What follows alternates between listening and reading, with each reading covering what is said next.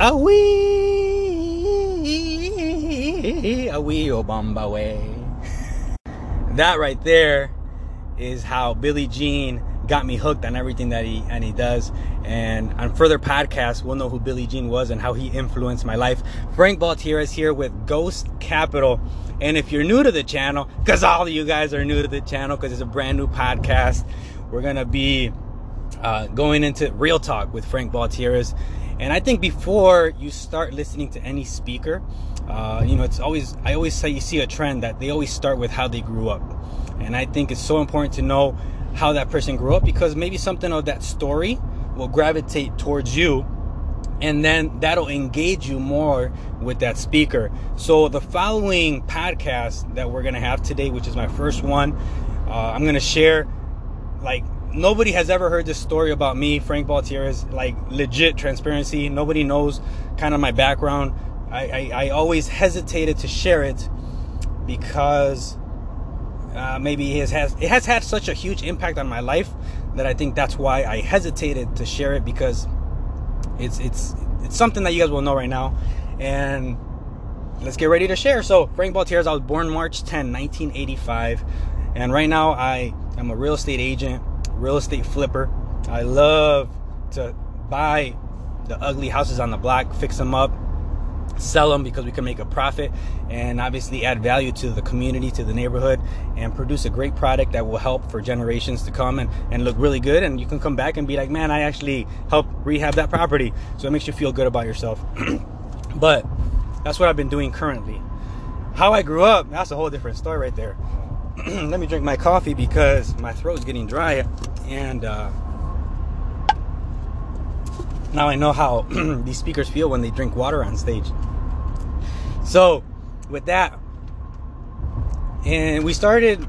So I grew up as a Jehovah Witness, and I say that, and I, I want to set the, the stage right now that in this whole podcast, never will I talk in a negative way that it's a bad organization. I think they're one of the best in my perspective because that's how I grew up. I love how they my parents raised me. I love everything that has happened throughout my life. So I love the Jehovah Witness organization. So that's setting the standard. This is never in a way in a bad uh, in a bad way talking about Jehovah Witness organization. It's just how I grew up, and this is the real story, the real transparency, and I'm literally going to share what I grew up with. So today is June 12th, 2019 so important to set the stage for the date because uh, that way you can always go back and, and, reflect on it.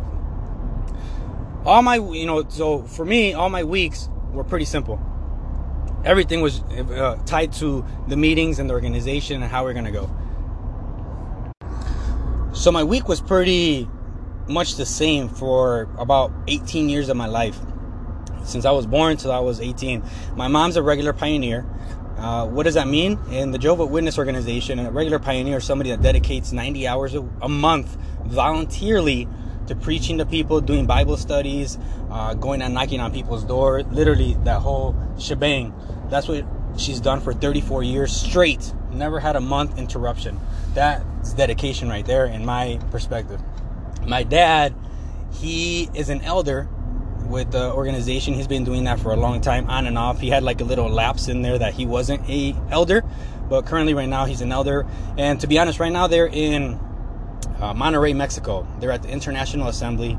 And because of my business and being able to do what I do, I was able to at least contribute to what they do and help them out. And in that way, even though uh, we don't talk as much as we used to, and you guys will know why here shortly, is uh, I was able to pay for their flights, their hotels, and let them do what they enjoy to do, right? They helped us out so many years that now you can actually repay the favor. And sometimes it comes down to uh, money and being able to, to do that for them. So, Monday through Friday, Saturday, and Sunday, here goes the week of what it was like to grow up as a Jehovah Witness in my house. So, Monday, you get ready for a, they call it the Bible study, right? So, you used to have to go, we used to live in Plano. I grew up in Sandwich. I was born in Sandwich, Illinois. I lived in Plano, Illinois, 118 West Jones, uh, in Plano, and we used to have to go to the meetings of the congregation, which is where the Kingdom Hall was, which is kind of like the, the the location, right? It's in Aurora, and we used to go there almost you know, quite a bit of times, maybe like four or five times a week. It was a 45 minute commute from Plano to Aurora, 30, 45 minutes. And so what happened is Mondays you get ready because you're going to go to the Bible study. So you come back from school, you read because you always want to have a comment ready because that was our requirements. You always have to comment at least one time at every meeting. There was no ifs, ands, or buts.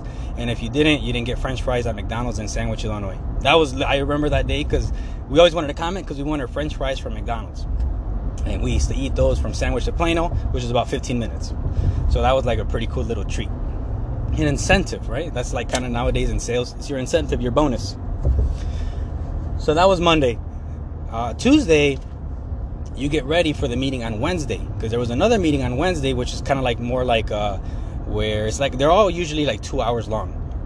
So on Tuesday, you get ready for the meeting on Wednesday, which is they call it the Theocratic School, and uh, you know where they give like little talks, little five minute talks, and people go up there and you know they do like objection handling. Literally, it's pretty cool. Now that you think of it, it's like sales.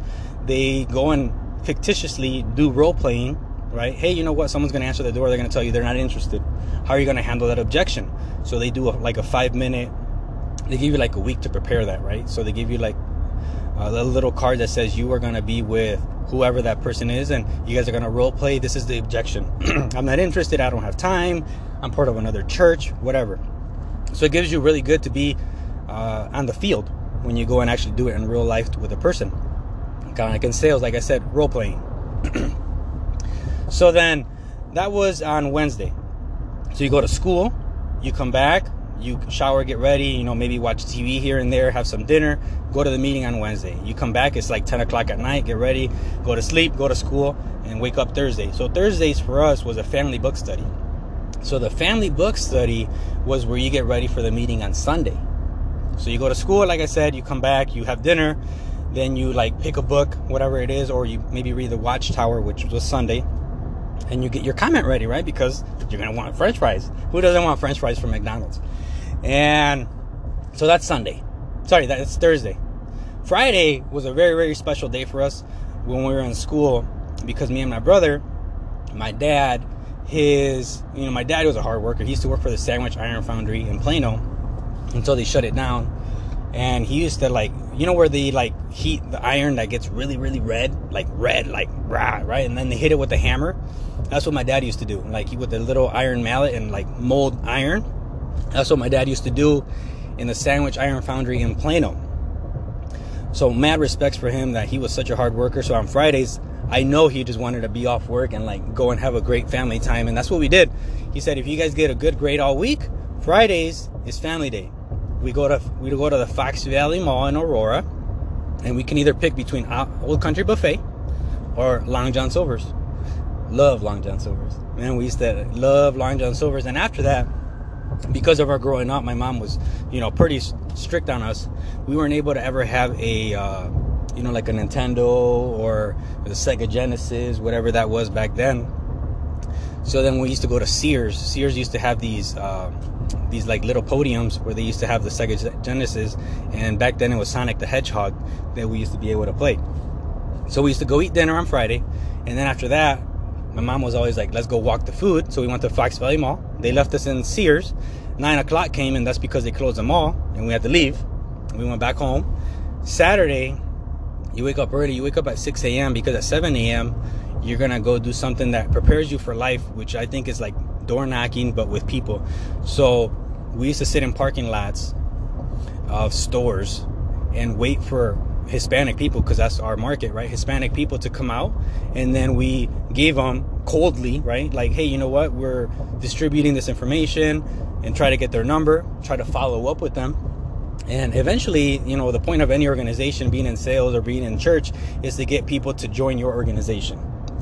Same thing with Jehovah Witnesses, right? You go and you meet people, you introduce them, you pique their interest with something that maybe is a problem for them. Maybe it could be their family, their marriage, their kids, whatever it is. You provide them the information, you get their number, their address, and you go visit them consistently on a consistent basis, which is called a return visit, to turn them into a study. In that study, eventually the point is to be able to get your you know, like in sales, it's your button seat when you go to a meeting. It's the same thing here. Your button seat when you go to the maybe the Sunday meeting, and eventually to get baptized. And you could do that and then that person does the same thing with somebody else and obviously that's how an organization grows. So no different here. I think my parents if, if i'm correct i mean i could be off i think they've helped maybe about 50 55 people become a jehovah witness. And that's not bad right? Like it takes a lot of work to have somebody switch from like maybe they're like a catholic whatever they are into switching their whole like mentality to be a jehovah witness. Because it's a uh, it's a church that they have you know standards that they need to keep very strictly. So that was me growing up you know i've never celebrated a birthday i never celebrated christmas never celebrated thanksgiving because that's something that we did not do. When those days came in, in school they used to put us like in a room where we could do something else and that's kind of what we were doing. Um, as, Jehovah Witness you know i never was in the room with like that type of environment because my, my mom and my dad requested that I was put in another room. That way I wouldn't be um, in that environment. And so uh, another one is we weren't able to have too much, too many associations with people that were not Jehovah Witness. So when it came to school and friends and things like that, uh, I was kind of stuck to the the organization that we have. Like if I had said, you know what, hey mom, I'm gonna go play at the park with Jimmy or John, are they Jehovah Witness? No, then you're not going. That's pretty much how it was. So, kind of like my brother, we used to play here and there or play in the backyard because we really didn't have a point to go to the park because we couldn't really even play with the kids. Um, so that's kind of that growing up side. And then Sunday, we went to the meeting again uh, in Aurora, and that was the public talk, and that was a watchtower, so where you comment. And then after that, since it was in Plano, we lived in Plano, we didn't really want to commute back, so we kind of just killed time around Aurora, visited some brothers, and then we went to the park. So the park was where you actually like can associate with you know the brothers, play soccer, play basketball, play baseball, whatever, right? So you did that on Sunday, and then you drove back. When I was 12 years old, um, so there's different like I guess levels in the organization. There's pioneers, there's le- there's publishers, there's uh, circuit overseers, elders. So my dad is an elder, and he asked the circuit overseer, which is kind of like the, the district manager, maybe like at the corporate level, hey, you know what? Where do they need more help that I can take my my assistance and help that congregation grow or group? So they said, move to Dodge City, Kansas. That's they need a lot of help there. So when I was 12, we moved to Dodge City, Kansas, and then from there, same thing, right? We did the same thing. When I was 18, 17, 18, the, you know, and Jehovah's Witnesses they keep a certain, like I said, a standard and when that standard comes and you're not following it up, they do something, what they say in the Bible, they expel you. It's like when you were a leper or when you did something that was incorrect, they said, you know what, you're going to infect the community. We need you to move out or we need you to get away from here. And when you're ready to come back, then you can come back. And usually it takes a while, right? They want to see you for six months, see how your progression has been. And that's how that, that is. And then you come back and then you write a letter and say, you know, I'm ready to come back to the organization, and they say um, they meet with like a group of elders and they say yes or no, and that's kind of how that scenario goes. When I was 17, you know, when I started making a little bit of money, 16, 17, I started going to the nightclubs in Dodge City because I met a couple guys at the gym that owned the nightclubs, which was only like a couple in Dodge City, and they said, yeah, yeah, come on in, whatever. So we started partying it up when I was 16, 17, and they caught me. Right, somebody must have seen me at the nightclub, and they said, "If you don't go tell the brothers, I will." Who it was, I don't even remember. Such a long time ago. So they called me into the the the, the back room. What in Spanish we call it el cuartito. And they met me, and they're like, you know, you have to make a decision. Are you gonna keep partying, or are you gonna actually be like a Jehovah Witness 100%? I was like, shit. I want to keep partying, man. So, so then I remember that day because my dad actually came in with me to the to the cuartito and they said, you know what, because of your decision, we're gonna have to expel you. So you know, my dad obviously he felt a little bit disappointed in me, um, and you know, kind of started a little bit crying. You know, and I don't blame him because I'd probably be the same way if I was on, the, on his shoes. So I was out of the organization maybe like four or five years. I came back. I was actually a good kid for a while. You know, try to give it my full effort, and then, you know, I, I actually had my daughter around that time when I was 20 so then that happened in that time frame. Came back when I was like 24, 25. And then from there, the same thing, you know, got into maybe like I want to just party it up again, you know, just kind of you hear some music and your feet start dancing. And I just kept partying it up for another maybe five, six years. And the same thing, they, uh, they kicked me out of the organization again. Right. So twice I've been, twice, twice I've been expelled and that's, you know, full transparency there. And, you know, they don't, like I said, they don't, they don't let you come back until you show that you've been committed six, seven months and consistently going to the meeting. So, with that, I still go to their meetings every now and then. I, I try to be as uh, attendee as I can. I go to the memorials, I go to the assemblies, I go to a meeting occasionally here and there. So I still uh, attend the Jehovah Witness whenever that case may be. But being expelled, when you go to the meetings, nobody can talk to you right? Like they they nobody that's a friend, that's your parents or things like that. They're they're not allowed to talk to you when you're expelled. So that kind of like takes a toll on you. So what happens is like for uh, my parents, their definition of being successful is how many people have you talked to this week about the Bible, right? How how much? It's not about how much money. The more money you make, the the maybe I want to say the bad person you are, but that, that's not what they're looking for. And everybody, as far as I know, I could be 100% wrong, but everybody that has money as a Jehovah Witness is because they made it before they became a Jehovah Witness. I could be 100% wrong, and somebody could tell me wrong, but as far as I know, that's what I know. Because they're not pushing you to personally develop in, in a business mindset. It's all about the Bible, the Bible, the Bible, the Bible. And I've had to grow into my business mindset as time has progressed. So it's been a little bit of a learning curve, uh, but I'll never take it back. I, I do enjoy everything that I grew up with. So that was pretty much my whole life. So that's kind of the background of how I grew up.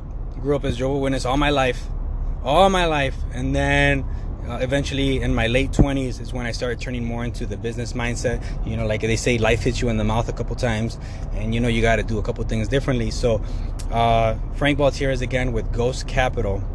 And hopefully, you guys can relate a bit to the story and know who I am, where I'm going, where I'm, you know, and, and what we're doing to get there and continuously growing in a business mindset. Shout out to my mom, shout out to my dad. Uh, love you guys. Uh, if you guys ever listen to this podcast, appreciate you.